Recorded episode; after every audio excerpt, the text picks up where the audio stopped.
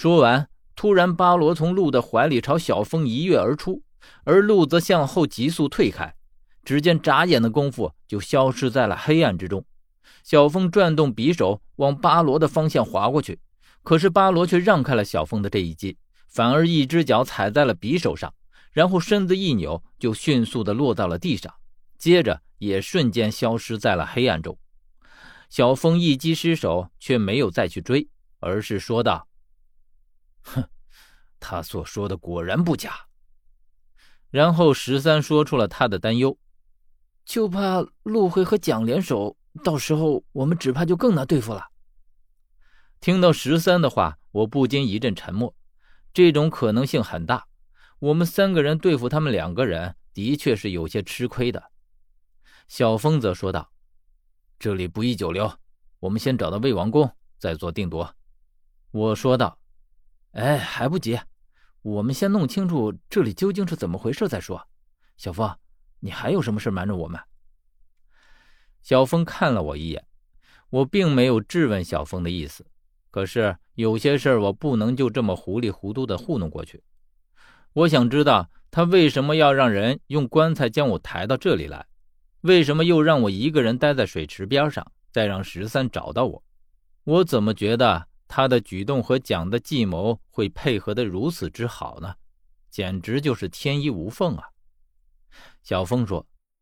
我这样做是有不能说的原因。我说过我不会害你，但是如果你不相信我，我也没有办法。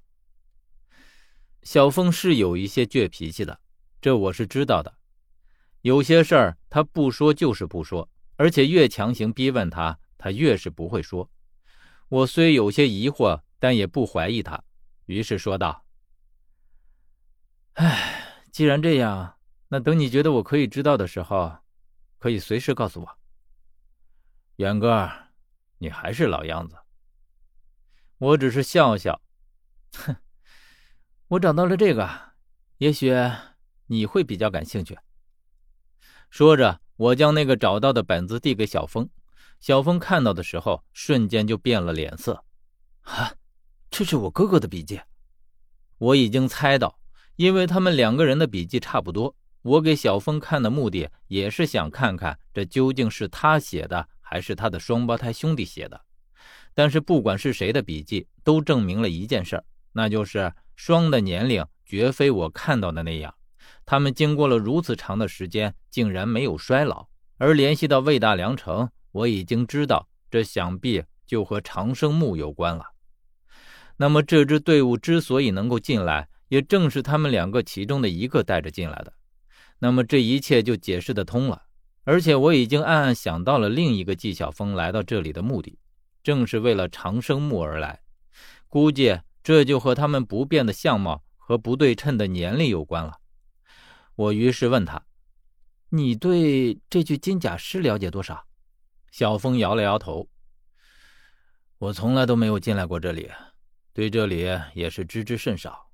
但是从他的凶悍程度来看。”有些像守灵人，如果我没猜错的话，估计应该差不多。守灵人是唯一合理的解释了，这也就能解释他为什么会如此粗暴，以及为什么会在铁棺上刻着一个“魏”字。果真如我的猜测，这表面是魏大良城，其实是魏王陵，他就是负责守卫这里的。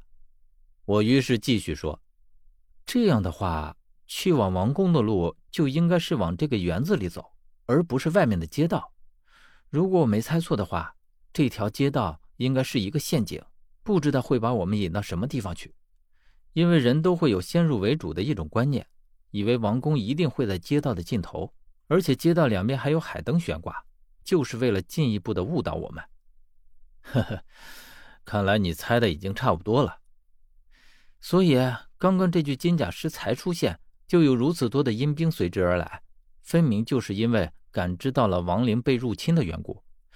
之前我本来没有想到这一层，可是这里的确是太过于古怪，以至于我不得不一点点的顺着线索猜测下去。果真就被我猜到了这里面的究竟，这也就能解释为什么这支队伍会驻扎在这里，因为这里就是魏王陵的入口。一个套着一个的院子，就是往里面进去的路。听完我的话，十三挠着头说：“我竟然没有想到这一层。